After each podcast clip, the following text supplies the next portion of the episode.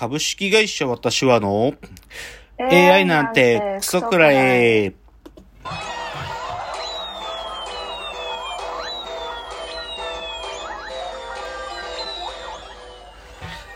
群馬が生んだ怪談時、株式会社私は社長の竹之内です。サブカル研修生4代目アシスタントの深谷です。えーこの番組は大喜利 AI を開発する株式会社私は社長の竹之内が AI のことなんかお構いなしに大好きなサブカルチャーについてサブカルリテラシーの低い社員に丁寧にレクチャー言い換えれば無理やり話し相手になってもらう番組です。ということで今日は119回ですけれどもはい。ちょっと冒頭はですね、まあ先週、先々週も含めて、ちょっと僕が、あの、見に行ったさコンテンツというか、はい。そういう話ちょっとしたいなと思うんですけど、明日の足りない二人って知ってます？えわからないです。足りない二人って知らないですか？ああ、オードリーそうそう。若林と。そうそうそうそう。若林オードリーの若林さんとそうそう南海キャンディーズの山山里さんがやってる。もうかれこれ10 1112年くらい前からやってたやつなんですよ。うん、でそれのある意味最終回というかラスト。あ、がはい。あのー明日の足りない二人っつって5月31日に、あのーしあんなんだっけな、配信だけ？配信限定だったんですよ。はいはいで、まあ先週はちょっとアーカイブ期間だったんでネタバレしちゃまずいなと思ったんで、ちょっと、あの、先週はちょっとこの紹介しなかったんだけど、はい。で、だからね、まあアーカイブ期間だったけど、そのいろんなラジオとかで、あの、パーソナリティの人たちが、このよ、すごい良かったとかね。まあ、あの、実際、明日の足りない二人は、若林さんと山里さん二人だけ出てるんだけど、一番最後に Creepy Nuts の二人が、そこで、あの、歌歌ったりしてね。あだから Creepy Nuts も出てたんだけど、だから Creepy Nuts もすごい良かったとか言ったりとか、あの、佐久間宣行さんって、あの、テレ東のプロデューサーが、オールナイトニッポンでも、まあ、はい号泣したとかね。で、で、もちろん。山ちゃんのラジオでも若林さんのラジオでも、まあこれについて触れてて、はい。で、まあ、でね、まあ評判なんだよね。なんか評判だったうんし、なんかそういう、こう語られる文脈はなんかすごい良かったみたいな。けどね、はい僕はね、僕の結論言うとね、すっごい簡単純だけど、あのーファンの視線にあぐらをかいてたね、あのーダ作だったね、今回。おー良くなかった、はっきり言って。うん、良くなかったんだよ。あの、1年半前に、あの、やった、さよなら足りない二人っていうのがあるんだけど、はい。それは横浜の港未来で、あの、やってるものを全国の映画館でね、あの、配信。まだコロナ前だったんだよ、それは。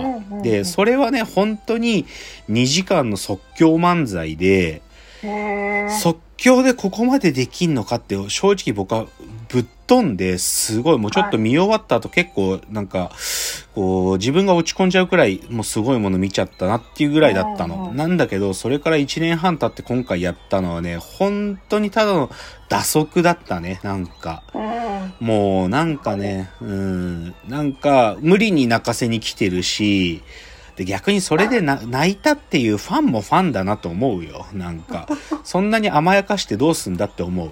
うんただね、一番こうショックを受けるのはね、でもそれでね、何人の人がじゃあ今回配信を見たかっつうと、あのね、3万6千人見たんだって。その、この前僕が見た記事によると。で、はい。チケット2500円なんだよ。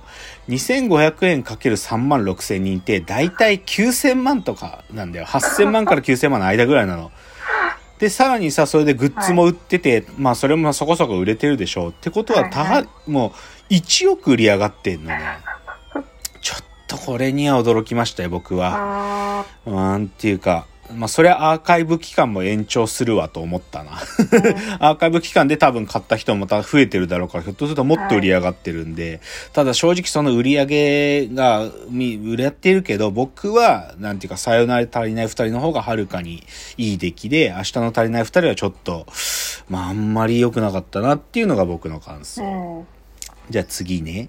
はい。えっと、久しぶりに音楽のライブを僕も見てきたんですよ。うん。で、それが、あの、チャイというバンドで。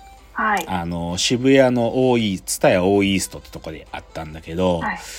いやー、まあ、チャイはね、僕はそれこそね、4年前に初めて見て、いやーもうなんて、こう、キュートなんだろうっていうかね、うんうんまあ、彼女たちのネオ可愛いってコンセプトをもう直撃して、はあもうね、本当にアイコニック。もう、みビジュアルっていうか、自分たちの衣装も、い。うんその、なんていうのかな、声も歌も全部アイコニックで、本当にエンターテイナーだと思うよ。で、それ今回見に、4年ぶりに見に行ったけど、超パワーアップしてた。もう、すごい。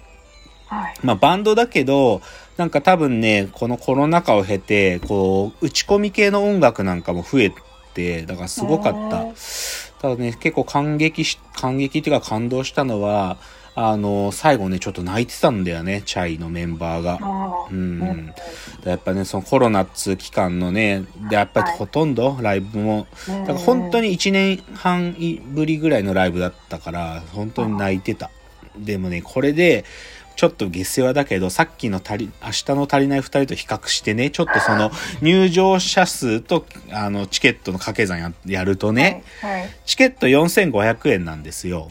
で、ツタヤオーイーストっておそらくパンパンに入れたら1000人ぐらい、もしくはもうちょっと入るかもしんないんだよ。うんでさ、だけど今回まあ、言っちゃえば3人に1人くらいのスペースで、立つ場所も指定されての入場だから、はい。僕がパッと見た感じ500入ってたか入ってないかぐらい。まあ仮に500としようか。だから4500円かける500で、これ225万。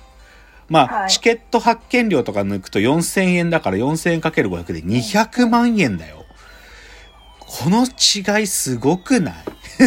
こっちはさ、バンドで音、照明機材とか、はい。で、いろんなスタッフ行ってるよ。まあ、はい当然は足りない二人のもいっぱいスタッフはいるけど、中継、うん中継してるんだから。ただ、明らかに音楽ライブの方がスタッフは多いだろうと思わせるし、って時に売り上げ200万だぜっていう、もう、チャイのギャラ、そもそもんあるのって思うくらい、そうかと思って、いやー、音楽ライブはマジで厳しいんだなと思ったね。配信もないのよ、こっちは。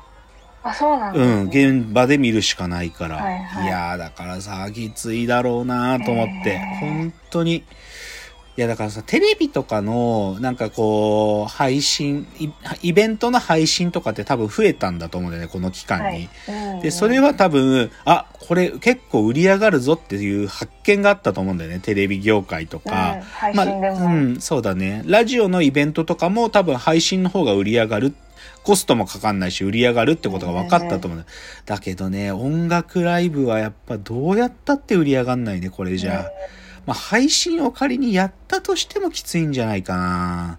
そんぐらいちょっと思ったね。うん。だから、えいや、で、逆にでも、比較で言えば、明日の足りない二人より、チャイの方が1000倍感動したんですよ、僕は。1000倍興奮したし、もうさらにチャイのファンになりましたから、うんそういうくらいちょっと差があったなっていう話。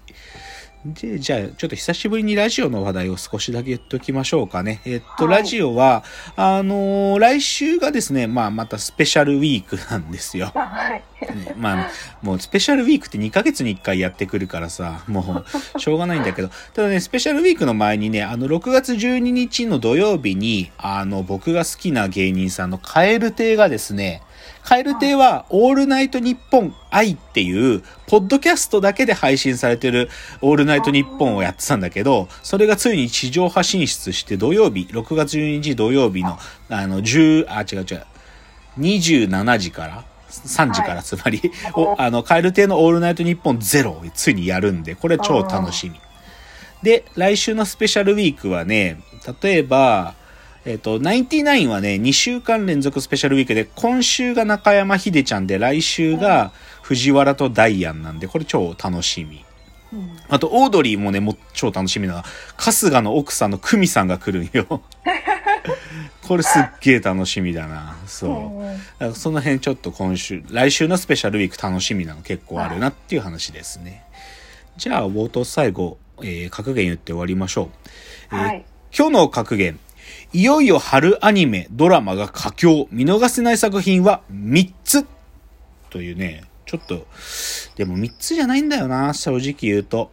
うんまあ、アニメは僕は今回見てるのは、オッドタクシーとゴジラ、シンギュラポイントと東京、マンジブラザーズ、東京、あ、ま、マンジリベンジャーズだ。名前間違えちゃった。あ東京リベンジャーズ見てて、で、ドラマは大豆田十和子と3人の元夫とコントが始まるとドラゴン桜を見てるんですけど、あ。はい。